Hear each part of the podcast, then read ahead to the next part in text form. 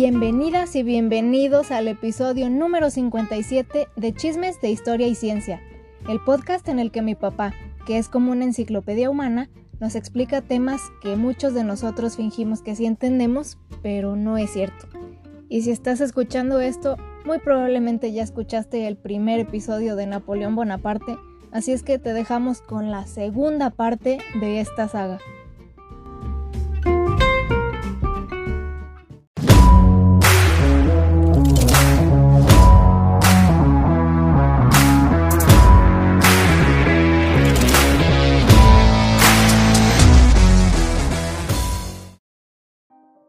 Buenas tardes, soy Fernando Navarro. Aquí estamos de nuevo para platicar un tema del cual ya habíamos eh, conversado en una, en una primera parte que es sobre Napoleón Bonaparte. Ah, soy, yo como verso, pero no, fue sin querer. Muy bien, eh, para mi fortuna se me encuentro muy bien acompañado de mi querida hija Rubí Navarro quien siempre eh, me apoya aquí en, todos los comentarios, complementa la información y hace preguntas inteligentes, que es lo mejor. Entonces, este, pues, aquí está ¿eh? ¿Qué onda? Hola, papi. Buenas, buenas tardes o días o a todos a la hora que nos estén escuchando. Eh, me imagino que si llegaron a este episodio, pues ya han de haber escuchado la primera parte, eso espero. Si no lo han hecho, pues sí, les recomiendo que primero vayan a escuchar la primera parte, porque si no, pues, bueno, igual como las de Star Wars, que vemos una parte y luego los orígenes y... Sí, igual puede funcionarles a ustedes, no sé. No, no, en este caso. bueno, además, mejor no digo nada. Probablemente, puede ser que como dice Ruby, que en este capítulo realmente entiendan todo el contexto y digan, ok, pero, pero realmente, este, el primer capítulo sí es muy importante ver los orígenes, eh, ver, este, pues, mm, cosas interesantes, como que, como que Napoleón por unos, por unos eh, meses pudo haber sido italiano, entre otras cosas, ¿no? Así es. Eh, entonces, pues miren, véanlo, el, el, orden que ustedes quieran, no vamos a andar ahí de opresores diciéndoles qué hacer. Este es un país libre. bueno, según. bueno, muy bien, pues entonces vamos hoy con la segunda parte de Napoleón Bonaparte. Eh, pues este personaje, como ya vimos en la primera parte, hay mucha palabra aparte hoy. suena, eh, de hecho, aunque rimen, no suena chido. Suena como cacofónico, pero bueno. Eh, vimos que este personaje, pues es pues nació para pelear el cuate, ¿verdad? Literal, literal. Si hacíamos una comparación entre algunos futbolistas muy destacados, ¿no? Dijimos Pelé, Cristiano Ronaldo, Messi, eh, este, Maradona. Ellos nacieron para jugar fútbol, eh, lo han hecho muy bien y, realmente se ve que es, es, una destreza y una habilidad nacida de ellos. Igual Napoleón. Napoleón nació para pelear nació para pelear. Para él era, era una delicia, para él era, lo revitalizaba y, era muy, muy inteligente. Era un gran estratega y táctico militar. Yes, sir. ¿Continuamos? Sí, sí, pues continuamos. Eh, el 18 de Brumario eh, fue cuando se integra un consejo de donde, si recuerdan, Napoleón eh, se hace del poder totalmente absoluto y se convierte en rey de Francia. Y, ah, digo esta fecha. Autoproclamado. bueno, eh, él, él, vio, detectó este, algunas vibras magnéticas por ahí que le dicen, no, no, ¿sabes qué? Pues es que nadie puede con esto, ¿no? O sea, eh, realmente tú eres el que necesitas reinar en, de manera absoluta para llevar los destinos de la, de la France, de la Grande France. Entonces, pues no hizo más que cumplir su destino, ¿verdad? Como decía.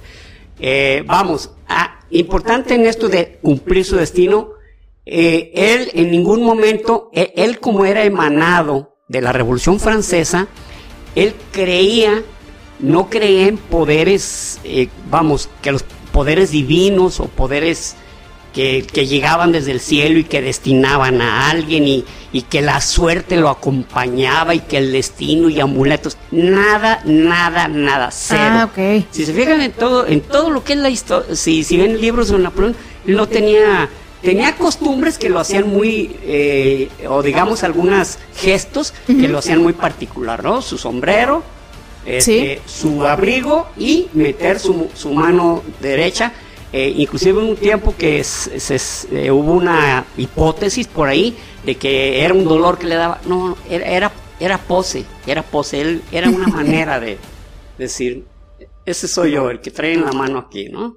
Qué cura. Sí, o sea, en, en- en realidad. Después salieron algunas, te digo, ya. eh, pero, pero no, eh, cuestiones de ese tipo, pero en realidad era pose. O sea, ¿por qué? Porque él siempre buscaba que, que su vestimenta tuviera una zona donde pudiera introducir su mano y que no le estorbara en absoluto, ¿no? Era pose, definitivamente. Sí, aparte en ese tiempo sí se usaba mucho tener así como alguna pose distintiva o, o ser así como medio grandioso para posar, ¿no? Porque también, pues Enrique VIII eh, o, o este Luis XIV incluso también con, tiene una pose así que el piecito adelante, no Ah, sé sí, qué sí, tanto. sí. Luis XIV ponía un piecito así como de, pues digamos como de modelo femenina actual, pero pues en ese tiempo era su pose. Sí, no, y aparte de incluso trae tacones en esa Exacto. pintura, está, pues está interesante, o sea, Era esa época, ¿no? Era esa época. Muy bien. Brumario se llamaba el mes de octubre, cuando él, él este, prácticamente se, se, se in- incrusta en el poder. eh, y les digo eso porque en 1806, o sea, la Revolución Francesa no solamente fue una un acto de salvajismo, ¿no? Entre cortar cabezas y. No, no, no, se trató de cambiar todo, todo, todo, todo, todo, todo, todo el sistema. De tal manera que, por ejemplo, eh, Napoleón fue quien se, de nuevo se reconcilió con la religión. Dijo, "No vamos a pelear con la religión si mucha gente es religiosa. y, pero otra cosa hizo, que cualquier religión fuera tolerada, o sea, ahí no, no había eh, cualquier creencia, es más, no nomás religión, cualquier creencia, el que quería podía creer, el que no quería que- creer, pues no creía, y el que creía en una cosa, pues perfecto, y el que no, también perfecto. Total libertad de culto. Total libertad de culto. Y otra cosa, fíjate que ahorita se me vino a la, a la mente. Este, él, eh, los judíos, en su condición de judíos, precisamente, eran, eran ciudadanos, no, no eran ciudadanos, eran un grupo de judíos que estaban en Westfalia, en Francia, en España, en Turquía, en donde fuera. Pero era un grupo de judíos. O sea, todos, ah, mira, son judíos, son judíos, son judíos. Napoleón fue el primero, el primero que dijo, ¿dónde nacieron ellos? No, pues aquí en Francia, pues son franceses. Órale. Les dio la nacionalidad, fue el primero que le dio nacionalidad a los judíos. Guau. Y ya después, pues los países fueron imitando lo mismo. Dijeron, bueno, pues sí, o sea, tienen- o sea, lo que decía Napoleón es, pues, si nacieron en suelo francés, pues son franceses. Pues sí. Que practiquen la religión judía es otra cosa, pero nacieron en Francia, son franceses. Son ciudadanos franceses y tienen derechos como franceses y tienen obligaciones como franceses. Más que curioso que no les dieran en otra parte sus nacionalidades No, no, antes. a- hasta ese momento, no, es que en muchas cosas era como Napoleón era como un tipo muy brillante, o sea, se le venía algo como que sentía tenía mucho sentido y lo ponía en práctica. No, no decía, ah, vamos a, o sea, decía, a ver esto, ¿por Pues- qué? O sea, Esto sentido, está, ¿no? esto está mamón, vamos a cambiarlo y Vamos ya. a cambiarlo. ¿Cómo? La ley. La ley no, no, a ver. La ley no tiene que ver con las, eh, eh, eh, ¿cómo se dice? El, el orden jurídico no tiene que ver con quien seas, con lo que tengas y con, con quien te relaciones. Es eres ciudadano francés, tienes las mismas obligaciones y los mismos derechos que cualquiera, cualquiera que sea su clase. De tal manera que Francia fue el primer país que gozó de un derecho de equidad. O sea, tú sabías que si, que si te robaban o, o cometía un crimen una persona eh, muy influyente, a la cárcel se iba. Ah, ok. Fue, fue algo también que eh, eh, mucha gente a veces no se explica, oye, pero ¿cómo lo seguían tan fanáticamente Napoleón?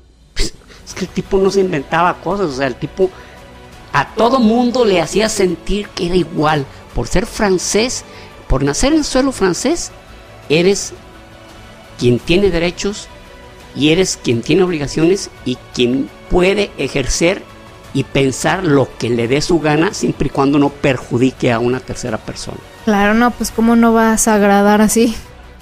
y, y, eso que les decía de Brumario, resulta que, que, cuando la Revolución Francesa se cambió hasta el calendario, hasta el calendario gregoriano, ¿no? no es que ya los meses se va a llamar ventoso, este, caluroso, este, veraniego, eh, bruma, bruma, brumario era de bruma. brumario era de bruma. No manches. Entonces, no, y, y, los, y los días se seguían casi como de un orden, de un orden, este, casi eh, decimal, cabrón. O sea, sí, sí, sí, sí, sí, o sea, así lo creían súper científico. Y Napoleón, recuerdan que les comentamos que, que que realmente él creó la egiptología. No la creó, sino que con toda la serie de personajes que se llevó a Egipto y que les dijo y que les permitió estudiar, creó la egiptología. Ah, pues Napoleón fue el primero en declarar que el Estado tenía que apoyar a la ciencia. Oh, el Estado tiene que pagar por las tiene que dar un apoyo por investigaciones, tiene que dar un apoyo por personas que tengan la capacidad para, para mm, crear o, o, tener un, un, sistema de, o, tener un medio de, de, investigación o tener la inteligencia desarrollada que todo el mundo tenía. No, no tenía que nadar a brazo partido. ¿Sabes qué? Desde este momento tienes una el, Estado te tiene que apoyar. El Estado te tiene que apoyar porque tus investigaciones nos benefician a todos. Nos van a beneficiar de todos. de, ahí por ahí hay, una anécdota que este Simón de Laplace, que fue el que el primero que digamos que teorizó sobre la existencia de las nebulosas, este Napoleón le dijo, a ver, díganle que, que se venga. Que venga a platicarnos a ver qué. ¿no? ¿Cómo, ¿Cómo está el asunto?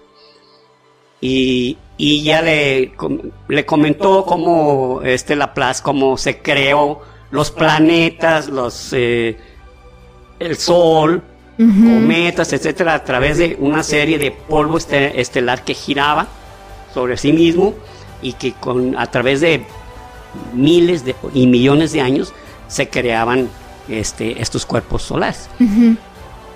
Dicen que le, que le preguntó, y aquí donde entra Dios. Y que Laplace le dijo, no, pues no, no, no necesito, no lo necesito aquí, en, este, en esta teoría. A lo cual Napoleón le dijo, nada. Le siguió, le siguió explicando. Dijo, ah, le explicando. dijo, ah, oh, oye, qué súper interesante, ¿sabes qué? Pues te vamos a apoyar, este, tenemos que ver que esto se divulgue porque tiene mucho sentido lo que estás diciendo. Órale, súper pragmático, pues. Pragmático, como, como no se imaginan. Eh, el, el caso es que en 1806 eh, Napoleón dijo, a ver, a ver, vamos a quitarnos de cosas. Por, por andar casi de queriendo ser tan súper radicales, ahí andamos inventando que el mes, el mes ventisco, el mes, el mes caluroso, no, no. Igual vamos a seguir con el calendario gregoriano, porque ese lo sigue todo el mundo y este, no vamos a andar con confusiones extrañas de, de convertir, cosa que no habían hecho, por ejemplo, los rusos, porque como los rusos eran ortodoxos, entonces ah, ellos, mm, pues el Papa Gregorio, pues ellos no lo reconocían, ellos conocían, reconocían al patriarca, entonces ellos seguían con el calendario juliano, de ahí de, ahí de que este, en fechas la revolución eh, rusa. Ah, sí, sí, sí. es cierto. Sí, nos, nos, platicaste precisamente en el de los Romanov, que tienen como que como dos meses menos o algo así, ¿no? Exacto, porque van atrasados con, como, como en el atraso que tenía el calendario juliano que ya no lo siguen, o sea, también ya los soviéticos, perdón, los rusos dijeron, ya, ya, ya. No, no, no, vamos a. Ya establecimos nuestro punto, ya, pues ya, ya. Ya estuvo, ya. Más de casi, casi mil años eh, o más, eh, o casi dos mil, perdón, casi mil años de, de ese tema. Muy bien. Napoleón se instala en el poder y eh, este, en ese tiempo, eh, les comento esto porque más adelante se va, se va a tener que aclarar. Él cuando anduvo en, en, este, en la campaña de, de, Egipto, él ya se había casado. Ya se había casado con esta Josefina. Y Josefina, pues como que era traviesona, era traviesona. Y pues le pone los cuernófonos al compa y se da cuenta. Napoleón, pues digo, se da cuenta porque Ah, pues sí, todo el mundo estaba con los ojos encima de ella, ¿no? Y aún así, cuando es nombrado emperador, él nombra a, Josefina su emperatriz, pero, pero hagan de cuenta que pues él le quedó esa espina, en real, en realidad la amaba, en realidad la amaba, él amaba locamente a Josefina.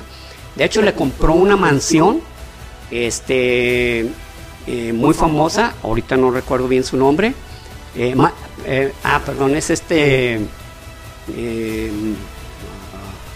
Malmoazán, Malmoazán. A lo mejor ahí está este Lalo Borboya, este, ah, Sam. Borboya diciendo ¡Eh! es, esta, es.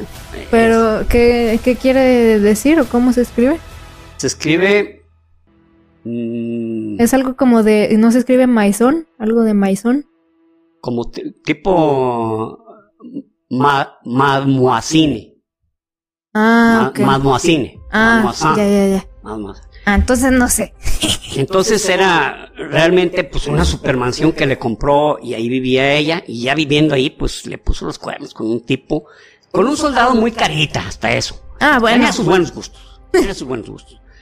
Eh, entonces, este, Napoleón aún así la seguía, la seguía amando. Y menciono esto, por, como les digo, porque más adelante se va, presentar un tema. Ok. Napoleón estaba muy, hay unas este, fotografías, eh, pinturas, donde él está, mm, no sé cómo nombrarlo, elegantísimamente ataviado como emperador, ah, elegantísimamente vestido y realmente llama la atención, pero no le duró mucho porque él tenía que ir a pelear. Sí, sí, Era su chamba. Era su chamba. Y él no estaba de adorno. Él no estaba de adorno. Entonces, eh, resulta que en el año 1805, este, él, ya, había, eh, ya había tomado algunas determinaciones respecto al, centro de, Europa que no les, no les cayó nada bien. Y no, ¿este qué? Este cuate que aparte es un advenedizo porque para ellos los Borbón eran los que deberían estar reinando. Ah, claro. Entonces, pues, ¿qué estaba haciendo él ahí?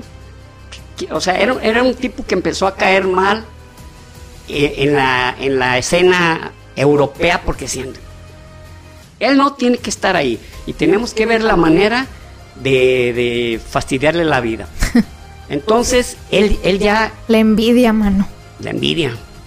Él ya había sido, cuando fue nombrado general, él ya había eh, luchado ya en Italia.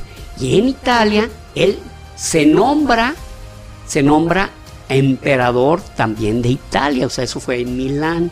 Y ya mm. no, no, no, no, no, espérate, espérate, espérate, espérate. Y dos ejércitos, este, empezando por los rusos, los rusos siempre fueron, siempre fueron muy poderosos, siempre fueron un imperio muy poderoso por la extensión. Y los austriacos.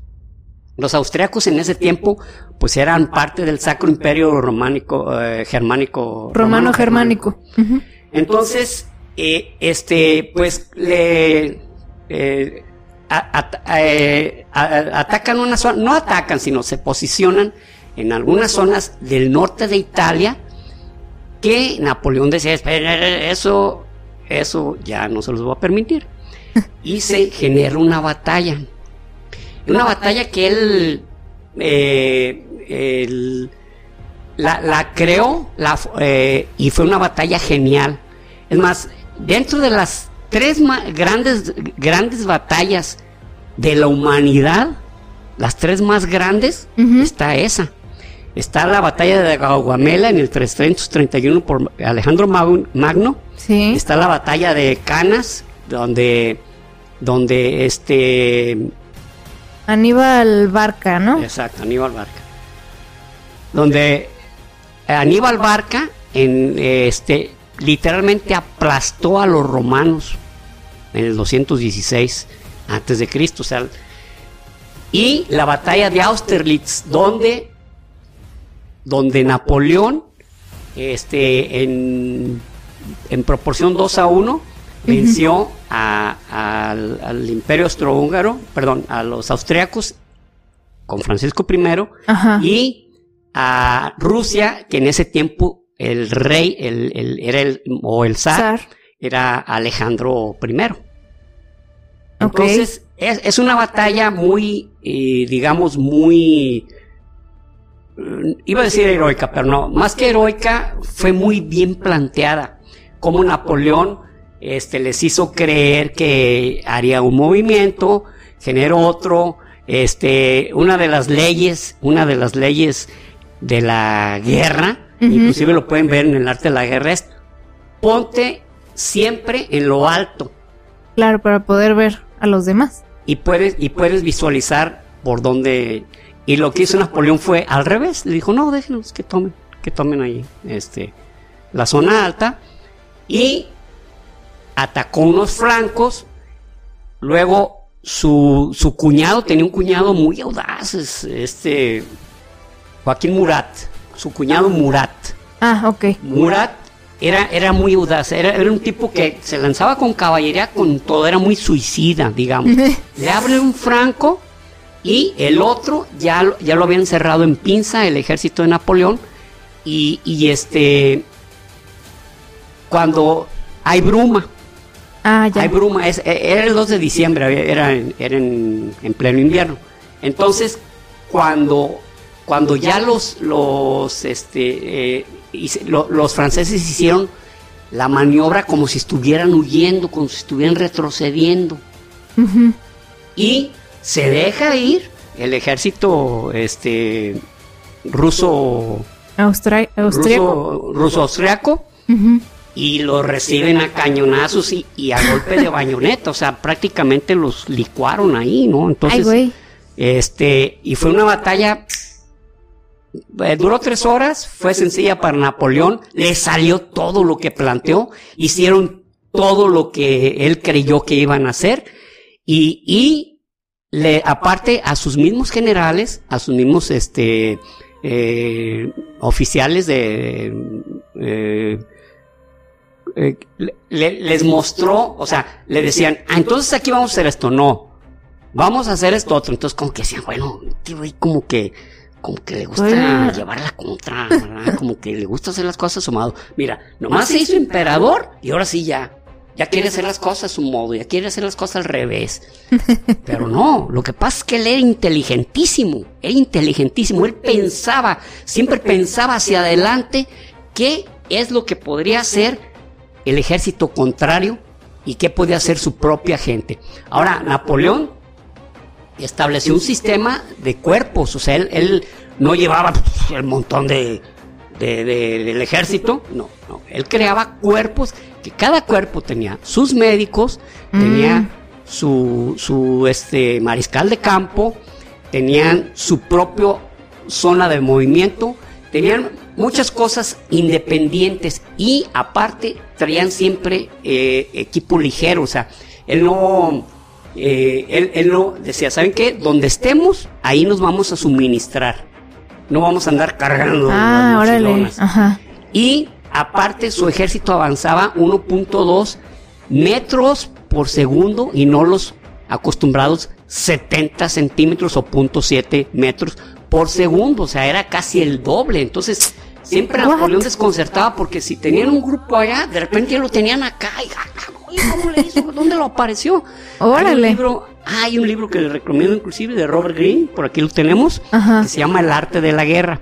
Mm, ¿Se Eh, llama igual que el no, de Sun no, no, no, perdón. Se llama 33, eh, 33 estrategias de guerra, algo así. Ah, No sí, lo he visto. Eh. Entonces, y, y de, de ese libro, yo creo que como la tercera parte se refiere a Napoleón. Literalmente. Se habla de muchos otros guerreros, Ajá. pero literal, eh, este Napoleón, yo creo que de las 33 se lleva unas 11, unas 10, 11 estrategias.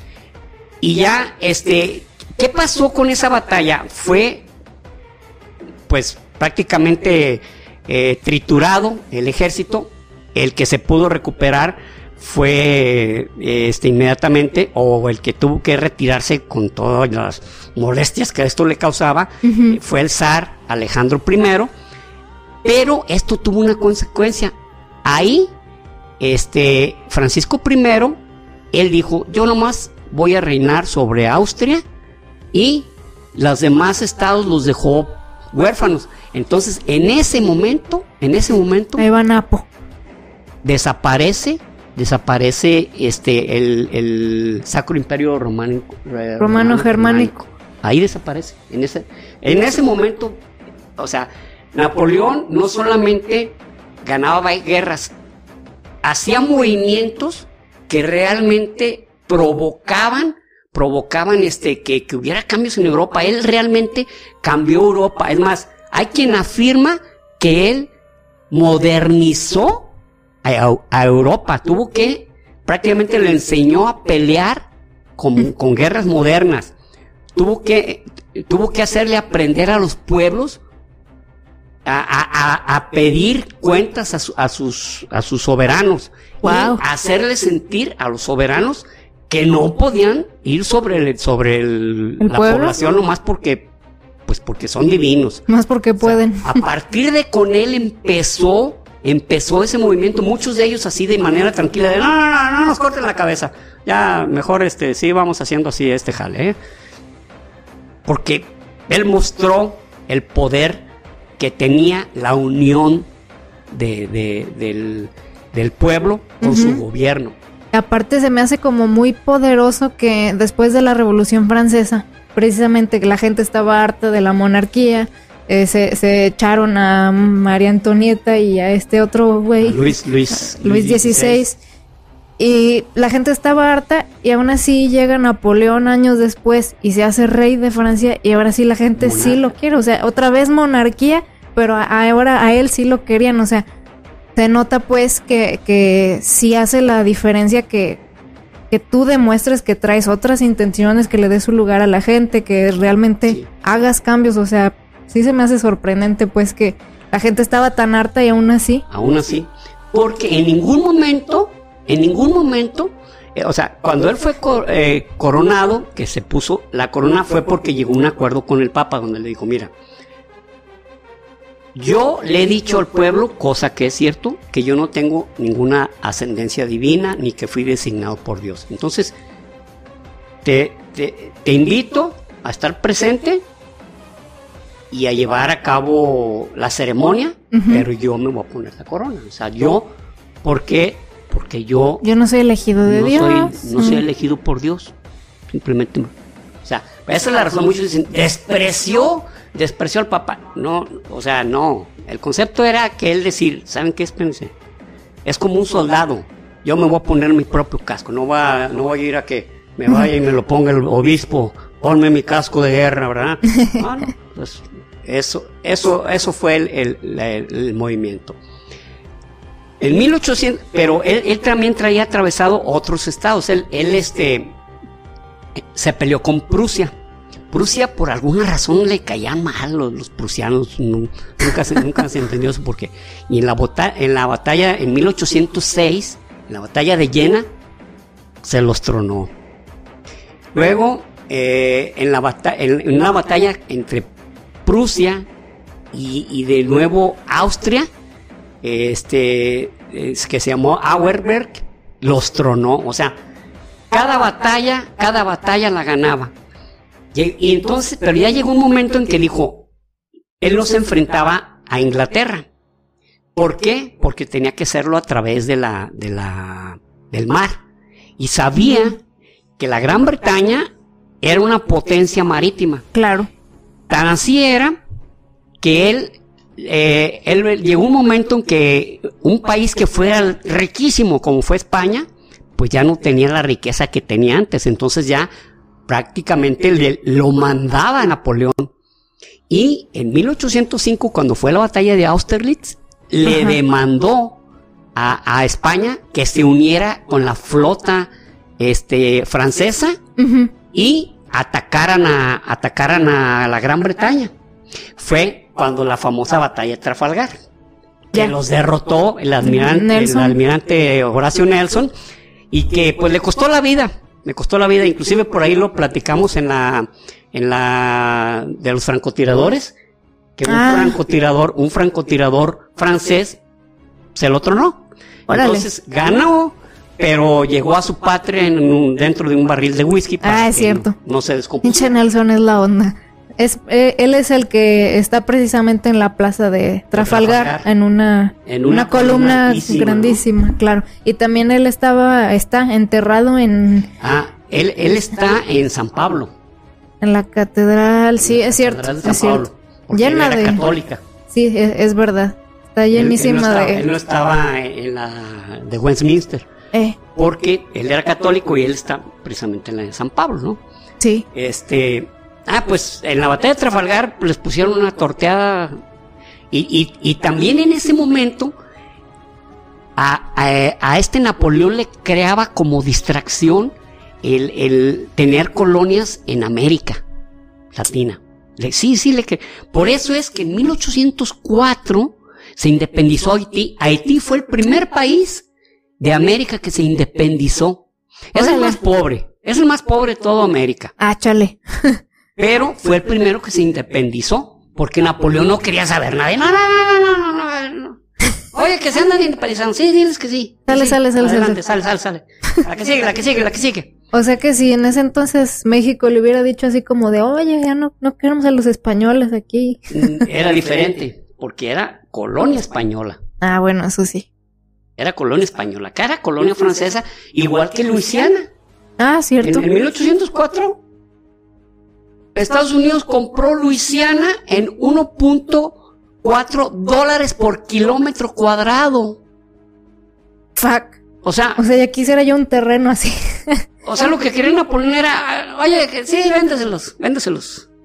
No quería nada con las colonias. y por eso está Luisiana todo afrancesado. Todo afrancesado, ya ves, la capital, Baton Rouge, Baton Rouge. Baton. Rouge, luego Luisiana, que era por Luis XIV, Mm, pues sí. ¿Y, el, el- dónde es el festival este?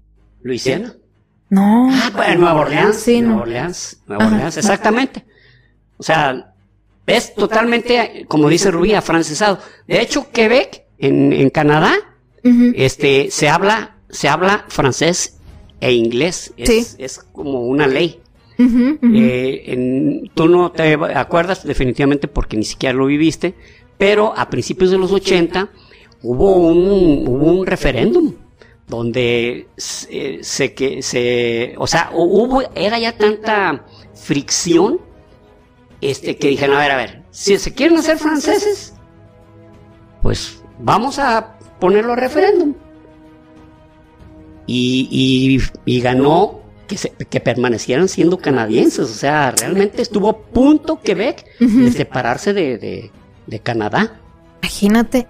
De hecho, la ya ves que estuve yendo clases de francés. La maestra, nuestra maestra vivía en Quebec. Y sí dice que Quebec, o sea, es como otro mundo dentro de Canadá. O sea, que fu- fuera de Quebec la gente dice así como los quebecuas están locos. o sea, tienen, viven en su mundo, pues.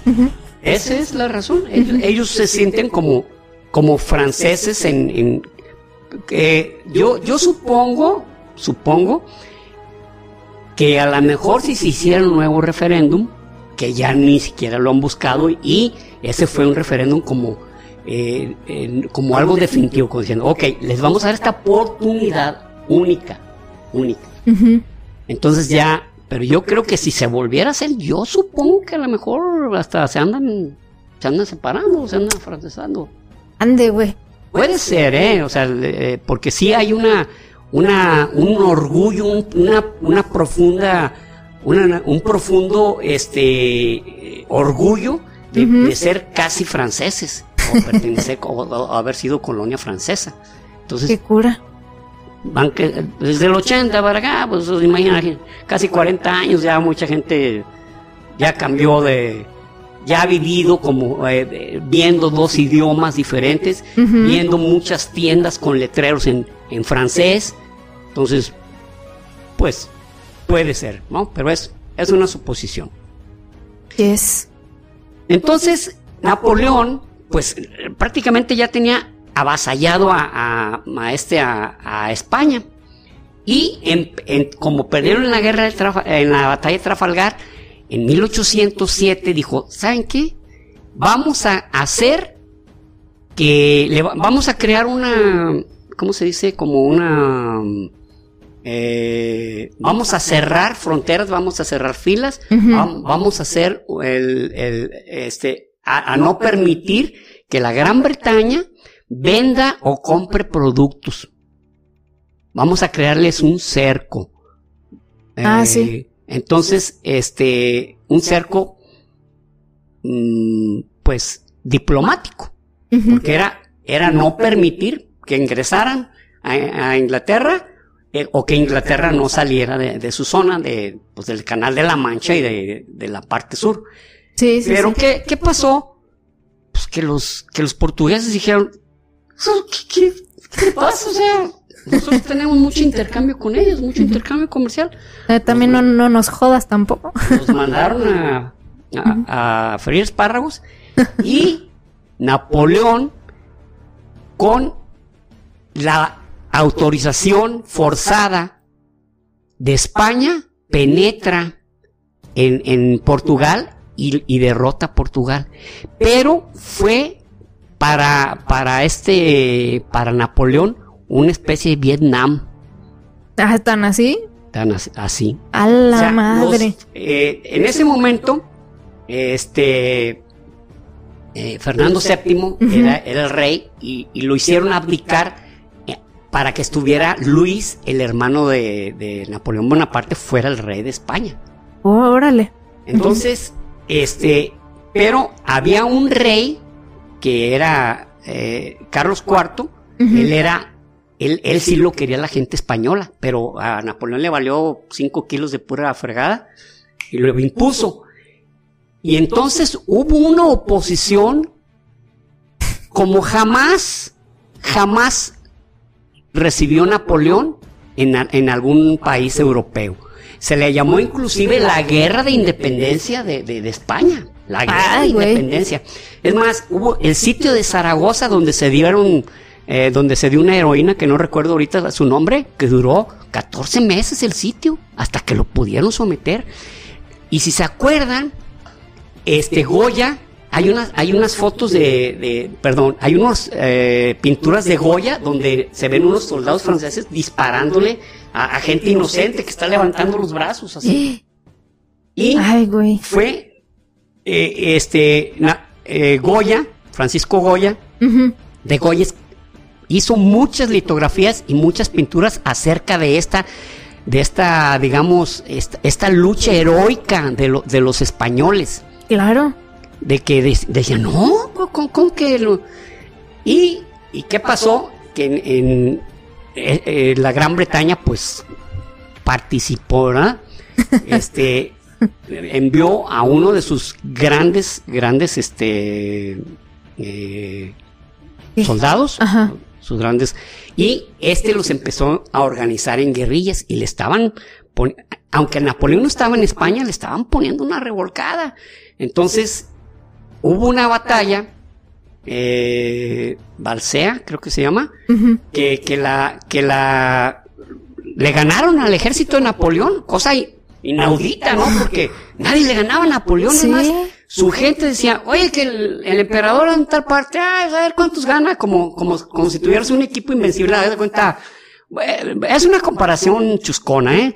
Como si fuera el Real Madrid, es que a todos, a todos les ganó 1-0, 2-0, 3-0, este, 4-1, empató de pura casualidad, pero eh, equipos que diario estás acostumbrado que diario ganan, diario ganan, diario ganan. Así Napoleón, su gente estaba acostumbrada que a donde iba a pelear, ganaba. Iba a pelear, ganaba. Iba a pelear, ganaba. Y acá sí le están poniendo una revolcada. Este, sí estaba, sí, sí estaban, este, este, vamos, sí estaban dando la, la, la, batalla, pero ahí sí, ahí sí les, eh, sí les ganaron. Pero le estaba costando mucho, mucho a Napoleón, eran ingentes cantidades. Y aparte, los españoles se dieron a la tarea de crear verdaderamente actos de terror entre los soldados franceses. O sea, sí, o sea, actos despiadados, verdaderamente animalescos. Ah, pues los franceses los imitaron, o sea, cortarlos en pedazos, dejarlos, eh, dejarlos con las vísceras de fuera y aventarles perros para que se los tragaran este, empalarlos, Ay, cortar cabezas. No, no, no, no, no, no, no. O sea, los peores horrores que te puedas imaginar, los españoles lo estaban practicando con los franceses. O sea, era ya era prácticamente también una lucha psicológica. Sí, sí. Ay, güey, y, me imagino que también ya era algo medio desesperado, ¿no? Así como de cómo. Mm, era, pero, pero era porque realmente decían, no, no te vas a apoderar de nuestro país nomás porque te dio la gana y porque pusiste un un rey pelele que, que, no, no, no. Entonces fueron, fueron unos años de, de lucha que, este, que prácticamente Napoleón salió de ahí y no ganó nada. O sea, no obtuvo nada. Lo, lo único que obtuvo momentáneamente fue que los, los portugueses salieran hacia la Gran Bretaña porque pues no iban a pelear contra el ejército de Napoleón. Pero pues, regresaron. Pero por ellos empezó. España le permitió por su debilidad, digamos, debilidad de su ejército. Pero la realidad es que los españoles, como dijo Napoleón, Napoleón mismo lo mencionó, dijo, Ajá todos los españoles lucharon y se comportaron como uno solo. O sea, había una cohesión, había una, una mentalidad, había una, eh, digamos, una... Pues una determinación una también, determinación, exacto, esa es Una determinación a que no iban a tomar su patria nomás porque... Nomás porque se les puso, ¿no? Claro. Se va Napoleón y ¿Saben quién era el, comandante que había enviado a la Gran Bretaña? Wellington. Oh. El, mismo que, después pues, volverían a encontrarse. Wellington era un tipo muy listo. Y él organizaba a los españoles. De hecho, Wellington perdió cuatro batallas con Francia, pero él con Francia, perdón, en España. Pero él sabía que así era. Él, se trataba de desgastar al enemigo, no se trataba de, de, generar una lucha donde lo fueran a despedazar, ¿no? Era, ¡pum! Te pego, corro, te pego, corro, te pego, corro. Era, era una guerra de guerrillas, literalmente, ¿no? Hasta que salió Francia, salió de España y dijo, bueno, pues los vamos a dejar, ¿eh? Por, para que vean lo que se siente no estar con los franceses, cabrón. Luego van a querer regresar con uno y ya no, los voy a yo querer. A ver, a ver si cuando quieran regresar, a ver si los admitimos, ¿eh? ¿Eh? Pero bueno, cada quien escoge su destino. Ya, ya regresa eh, de, de, España Bonaparte y ya para ese, para ese momento ya tenía él en lucha este, a, a, Rusia. Rusia dijo, es momento, es momento de atacar. Y tanto prusianos como, como este, como, como rusos, atacan en 1807, a finales de 1807, a, a Napoleón. Y en una batalla donde otra vez, donde otra vez, este, hay una, hay una lucha eh, entre los cuerpos de, la caballería. Murat se distingue por haber hecho, haber penetrado una línea completa que le abrió la brecha a Napoleón. O sea, Murat era su cuñado de Napoleón, pero era un tipo muy audaz. Era, eh, se vestía medio extraño, o sea, era un tipo que, que si ven algunas fotos dicen, ah, cabrón, ¿de qué está vestido? O sea, pantalones de guerra, pantaloncillos de guerra, pero rayados con, de blanco y negro. O sea, él se vestía como que mascara, ¿verdad? O sea, Ah, tipo claro. rarón, tipo rarón, o sea, pero, Ah, pero pues con, pero era con súper estilacho. Entonces Napoleón no le decía, ay, güey, ¿de qué andas vestido, cabrón? Y mames". un día llega vestido del, del pájaro de Plaza Sésamo. Ah, ándale. Ay, está Ahora, ¿de qué bien. andas vestido? Del pajarote. Plaza Sésamo. O de la pájara Peggy. Amigos y. La pájara Peggy. No, Nunca, lo, nunca nadie lo conoce, pero bueno, yo sí la conocí en los, en los 70s. en un programa que se llamaba La Carabina de Ambrosio. Ah, ok, ok. Y, Y dice, bueno, saludaba, bueno. chicos, chicas. Muy bien. Como anduviera vestido, pero él, él, le daba resultados. Entonces, este, eh, el, el, este, mm, zar Alejandro VI, Ale- perdón, Alejandro I, tenía un general muy bueno, se apellidaba Kutuzov. El mariscal Kutuzov era, era muy determinado, o sea, perdían aquí y regresaban, y perdían y regresaban, y perdían y regresaban.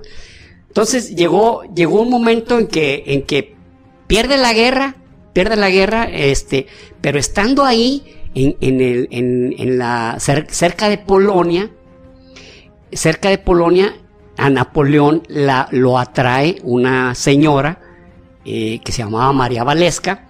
En ese tiempo, en ese tiempo Polonia era de como de cuatro países diferentes.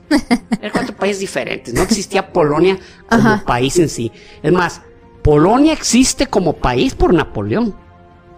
Porque se, se lo arrebató a. Prusia, a, a este, a, a Rusia, A Rusia. ajá. a el imperio, imperio este, austriaco y a una, era parte de un país que también se llamaba Sajonia, que Ah.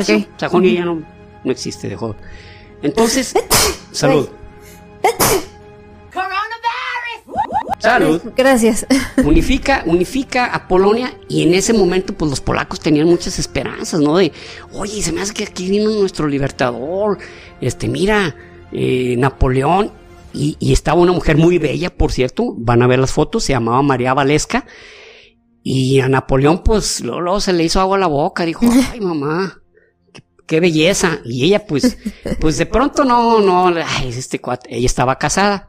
Ah, ok. Entonces, pero, pero los polacos decían, oye, güey, pero es que le gustó, le gustó a Napoleón, dile que, pues, que se acerque, que, que le haga cuchicuchi, porque nos conviene, cabrón, nos conviene que se acerque con él. Sí, sí, sí. Ay, cabrón. Entonces, el marido le da chance, le da chance, dice, Otra vez le dan chance. dice, ¿sabe qué? Este, lánzate nomás dos cosas. Si duermen juntos, no dejes que se te acerque. Está bien. Y si empieza con travesuras, nomás la puntita. Está bien, está bien. O sea, el cuate consintió. Y era, ella era realmente muy bella. Ah, pues yo la traía prácticamente en las batallas ya. Vente, vamos para acá, vente, vamos para acá. La traía por todos lados, él trayendo a su, a su amante, que, que no le pesaba porque Pues ya le habían puesto el cuerno. ya le habían puesto el cuerno, entonces ya para que Ah, ya, sepa qué. Josefina. Entonces, en 1809, este, resulta que, que, que María Valesca le dice, ¿sabes qué? Pues estoy, estoy esperando un niño. Y Napoleón se quedó de a cuatro porque él creía que era estéril, como él tuvo buen- buenos revolcones con Josefina, pero ella ya había tenido familia y él nunca la embarazó. Entonces dijo, pues yo quiero decir que yo soy el que Yo soy el culpable aquí. yo soy el que no, el que dispara puras de salva, ¿no? Entonces, resulta que, que la embaraza y dijo, ah, cabrón. Ahora sí. Entonces, ¿qué? Es- Entonces, ¿qué? ¿Cómo está el, cómo está el Pepe? pues la devuelve a su casa y pues con cuidado, ¿eh? Con cuidado. Y sí, ella tiene un hijo que no le puso Napoleón. Pero ya le quedó a, Napoleón la inquietud. Dijo, acá, pues es que yo sí puedo tener herede- herederos. Y en 1810, este, llega con Josefina y pues le expone la situación, ¿sabes qué? Eh, llega ahí a Malmoisán y le dice, ¿sabes qué? Por el bien de Francia, o sea, él, dice, él habla de por la gloria de Francia. Ah, él, se puso a hacer cuentas. Ella era, eh, ella era mayor que Napoleón. Ok. Entonces, ella ya tenía 46 años. Él tenía, iba a cumplir 40. Entonces, él sabía que ella ya no... Pues ya difícilmente. Difícilmente se iba a embarazar. Y, eh, pero, y él ya de pronto como que se había hecho a la idea de que no iba a tener un heredero directo, pero, pero en ese momento dijo, pues, pues sí. Pues ya, ahí está. Lo a tener. Y ya le dice a Josefina, mira, por la gloria de Francia es mejor, porque voy a tener, voy, a, tener, voy a poder crear un, ella le hizo el pancho mundial, ¿no? Este, hay, hay, este, en algunas lecturas no dice que se separaron de manera amistosa, pero en un par de lecturas por ahí dice que le hizo un panchonón así, no, que me voy a morir sin ti, que... Pero finalmente quedaron en buenos términos, o sea, él le, dejó la mansión de Malmoisán y le dejó, pues, ay, para que gastara un millón de al año, o sea, un milloncito. Ay, pobrecita. Sí, pues, pobre, pues yo, entiendo, pues, el dolor y todo eso, pero pues así era la cosa. Entonces ya Napoleón dice, no, me tengo que casar, cabrón. En ese momento, él, como había derrotado a Francisco I de, Austria, le pide la mano de su hija, María Luisa. 18 años tenía la, la morrita, como dicen los chavos, la morrita. Entonces, pues como que dicen, oye, ¿cómo ves este güey? 18, 40 años, quiere esta muchacha de 18 aparte, pues es nuestro enemigo.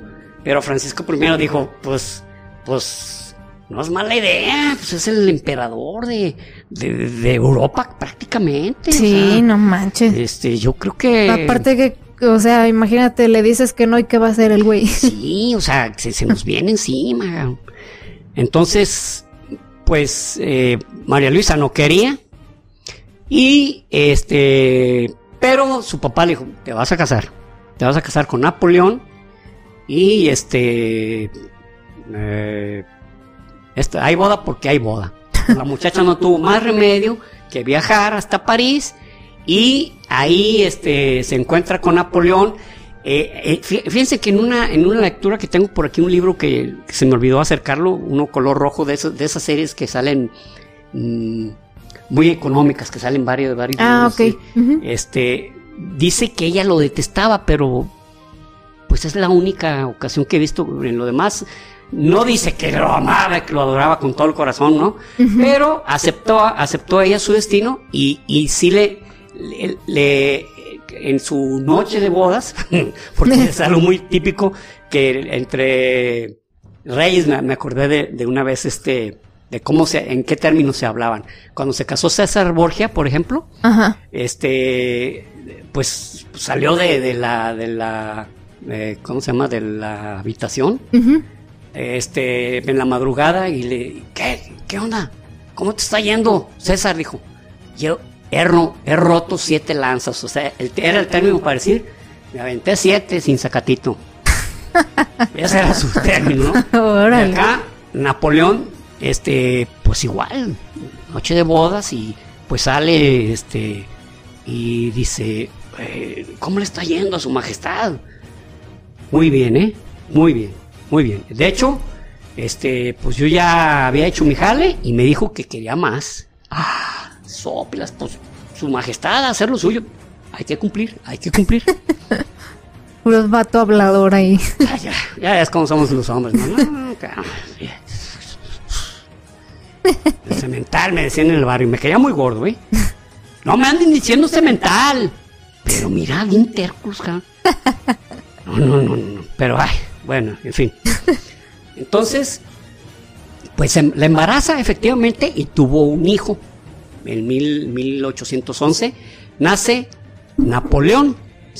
Que ah, ahora sí. Que, fue Napoleón II y que lo llamó el rey de Roma. Dijo, él va a ser el rey de Roma. Va a, iniciar con el pie derecho, cabrón. Va a iniciar con el pie derecho. Este. Vamos a terminar en 1811 la vida de Napoleón. Este, y se viene lo más difícil de su existencia y lo más interesante que le haya sucedido a, la France. Ah, hablando de eso, él a su ejército, él a su ejército le llamaba el, gran ejército, El gran ejército. Él, no le decía, no, pues el ejército, no, el gran ejército, ¿no? Eh, le grand, le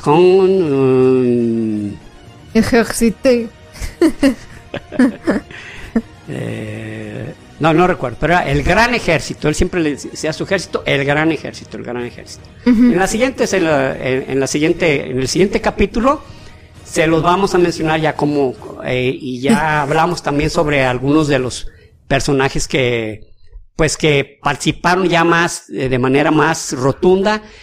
Vamos a platicar de cómo sus enemigos aprendieron, tuvieron que aprender a madrazo limpio que, que Napoleón no era cualquier tipo y que había que hacerle la guerra de modo diferente, porque él no peleaba como todo. Es más, de hecho, en, en, algunas batallas como en la de Ulm, trataron de que él no se... Busquen la manera de que no se acerque. Ataquen, ataquen flancos, ataquen aquí, pero que él no se acerque. Que él no se acerque. Que por cierto, para variar, este Murat en la batalla de Ulm hizo una carga de caballería que tronó una parte de un regimiento y los dejó todos descontrolados y, Napoleón pudo hacer algunas cosas. ¿eh? Ese, ese compa era, era KTM, le, gustaba, le gustaba la... También era clave de su éxito, en cierto modo. No, no precisamente, porque Napoleón de todos modos, con él o sin él, es más, él un tiempo, él un tiempo lo, lo nombró este rey de Bohemia. Su hermano Luis, su hermano Luis, el hermano de Napoleón, era, era este, era rey de Bohemia. Entonces, cuando lo nombra, a, lo manda a España, entonces al que, al que se trajo fue a su cuñado. Ah, a Murat, a Joaquín Murat. Ah, ahora tú vas a ser el rey. Entonces no siempre estuvo a su lado, pero cuando estaba, se hacía sentir, se hacía sentir. O sea, se desquitaba, desquitaba los francos que se ganaba el, el, compa, ¿no? Bien. Entonces, eh, hoy dejamos por aquí nuestro segundo capítulo y este, los invitamos a escuchar el tercero, pero primero escuchen el first one. Escuchen el primero para que sigan la secuencia de cómo, cómo fue, cómo ha sido la vida, obras y milagros de Napoleón Bonaparte. Sí, también ahí en ese hablamos pues de su estatura, que es de las cosas que más se, se hablan sobre él, como de lo, lo, que más se especula y todo eso. Y sí, pues pensamos que iba a ser en dos episodios, pero sí. al, al comenzar, bueno, antes de comenzar, este me dijo, ¿sabes qué? Yo creo que sí van a tener que ser tres. Sí, pues sí, mira, vale la pena. Falta muchísimo, falta mucho y es, es verdaderamente muy interesante lo que sigue. Realmente es es, y, tendría que comprimirlo como así como para finalizarlo. Bueno, ya, ya, ¿sabes qué? Pues ahorita lo finalizo y nos íbamos a quedar con una serie de eventos muy relevantes, contándolos de manera muy superficial por tal de terminar. Entonces, pues no es ese el objetivo, ¿no? Sí, y aparte, pues Napoleón es un, es un gran personaje. Entonces, eh, pues creo que van a entender ustedes que le demos ese tipo de honor, pues que es el primer tema del que tenemos tres episodios, pero vale la pena. Todo por ti, Napo. Napo. por esta. bueno, entonces antes de finalizar, nada más unos saludos, claro que sí. El primero es para, para Talía Cano, que nos ha estado comentando en YouTube y, viendo pues desde el primer episodio también. Muchas gracias Talia y, por estarnos escribiendo también pues desde, desde el primero. O sea, dice que, nos ha estado siguiendo desde el principio y pues muchas gracias. También para Ana Limón Contreras, eh, nos escribió por Instagram y nos dio un buen consejo y pues sí, un tip que sí, pues es, es importante. Y Dice que, bueno, aparte ella está iniciando su podcast también con su amiga, se llama Limonada con Coco. por si lo quieren ir a escuchar, está como muy, muy light, muy, este, pues las dos tienen como mucha personalidad y se me hicieron muy amenas, entonces ahí tiene su, su podcast por si quieren ustedes ir a escucharla. Y por último, para Iván Molar Rochín, que se puso a ver varios videos y nos ha estado comentando mucho, de hecho parece que se puso al corriente así como muy rápido y casi, no te miento, o sea, creo que realmente es la persona que más nos ha comentado ya ahorita porque eh, me, me, llegan muchas notificaciones de que él nos, nos comenta, entonces casi siento que episodio que ve nos comenta y no solo así como algo X de ay saludos, o sea, de, de cada episodio ha estado elaborando en sus comentarios y complementando y así y pues qué chido Iván, o sea, señal pues que también lo has disfrutado lo suficiente para inspirarte para, hacer eso, ¿verdad? Y enseñarnos algunas cosas que ignoramos. Muchas gracias, Iván. Sí. Pues muchas gracias a los tres. también una, una chica que trae, eh, se ve en su, en su perfil como color rojo. Sí. No recuerdo cómo se llama. Laura, pero ella ya la hemos saludado. Sí, bueno, lo que pasa es esto, que, que en el, en el video... Ah, que todavía no sale. ¿Cómo no? O sea, si ya lo comentó, como que no ha salido. No, perdón, perdón. El, el, el, de, el de la. Eh, ¿Cómo se.? El, el, de genética. El de genética. El de genética hace un comentario acerca de, de los de Francis Crick y, y Wilson, donde, donde habla de cómo, cómo estuvieron a punto de descubrirlo otras personas. A, ella habla específicamente una persona.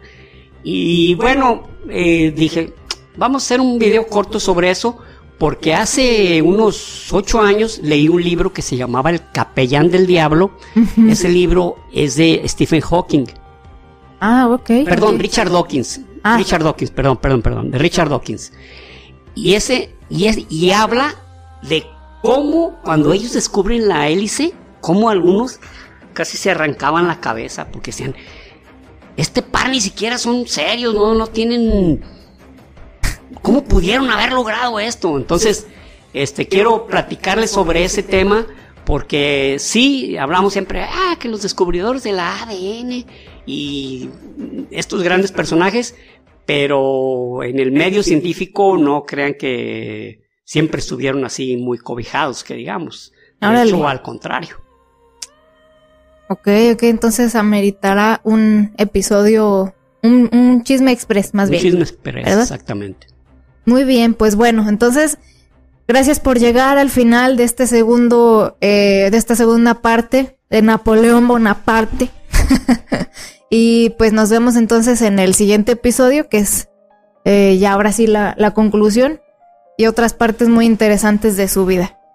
Y pues no se olviden de suscribirse, compartir, dejarnos like, comentar, que todos sus comentarios nos ayudan bastante. Es correcto. Gracias por todo. Gracias. Y nos escuchamos el próximo episodio. Hasta pronto. Chao. Y recuerden, prohibido, dejar, de aprender.